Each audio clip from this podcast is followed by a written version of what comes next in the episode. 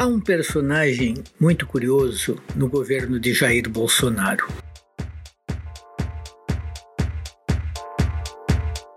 é o ministro Paulo Guedes. Tudo nele chama atenção. Foi uma época em que chamou atenção o seu desaparecimento. Bem no meio da pandemia, ele andava sumido. Paulo Guedes é o liberal por excelência, mas é ministro todo-poderoso de um presidente que tem fama de ser estatizante e de defender a sua corporação, a dos militares.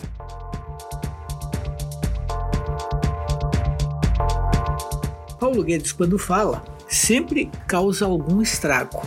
Ele é de frases fortes que precisam sempre ser consertadas. Por exemplo, ele já criticou as empregadas domésticas por irem à Disney. Ficou mal. E é claro, ele precisou dar algumas explicações. Ultimamente, ele disse que livro é coisa de rico. Muitos comentaristas até falaram disso. Mas a gente sabe que rico no Brasil não é tão leitor assim. Aliás, no Brasil, ricos e pobres leem pouco.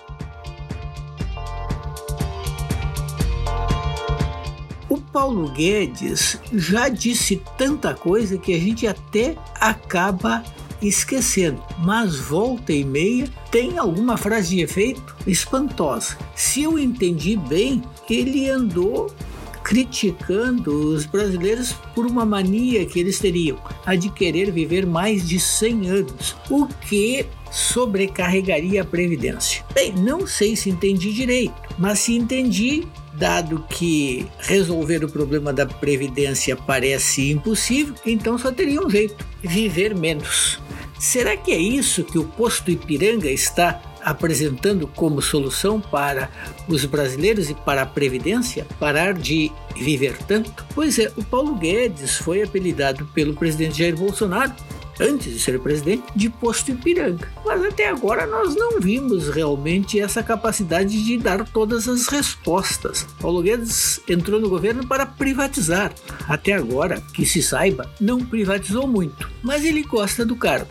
Enquanto outros já caíram, outros já perderam a cabeça, o posto e tudo mais, vale lembrar o Sérgio Moro, Paulo Guedes continua lá, apegado ao cargo mesmo que volta e meia sofra uma humilhação, porque quando é necessário, quando acha necessário, o presidente Bolsonaro não se constrange em desautorizá-lo, em desmenti-lo. A trajetória de Paulo Guedes é muito curiosa.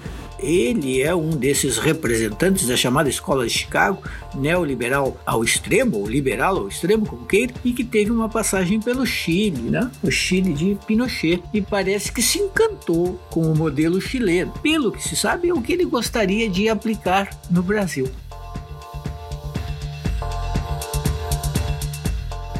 Só que ele não encontra o jeito. No momento, a explicação é que a pandemia atrapalhou o processo. Será? O certo é que Paulo Guedes é o homem das frases.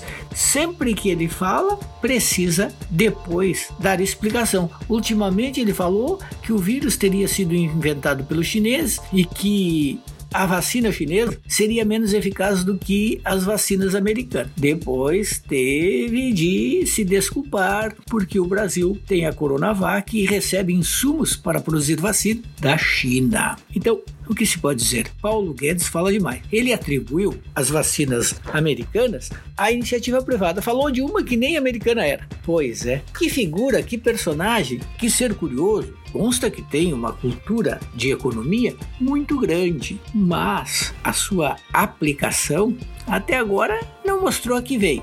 Em termos de capacidade de comunicação, a gente só pode dizer que ele está devendo. Ele se atrapalha com as palavras, diz demais, diz de menos, compromete, aí recua. É isso. Paulo Guedes é aquele jogador que volta e meia precisa devolver a bola ao goleiro porque se colocou em situação de perigo. Pode perder a bola e tomar o gol.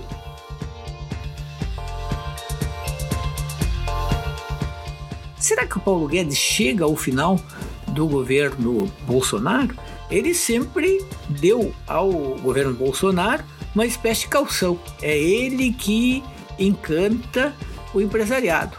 É ele que atrai o chamado mercado. Ele é a garantia de que o governo Bolsonaro tem uma ligação com o mercado.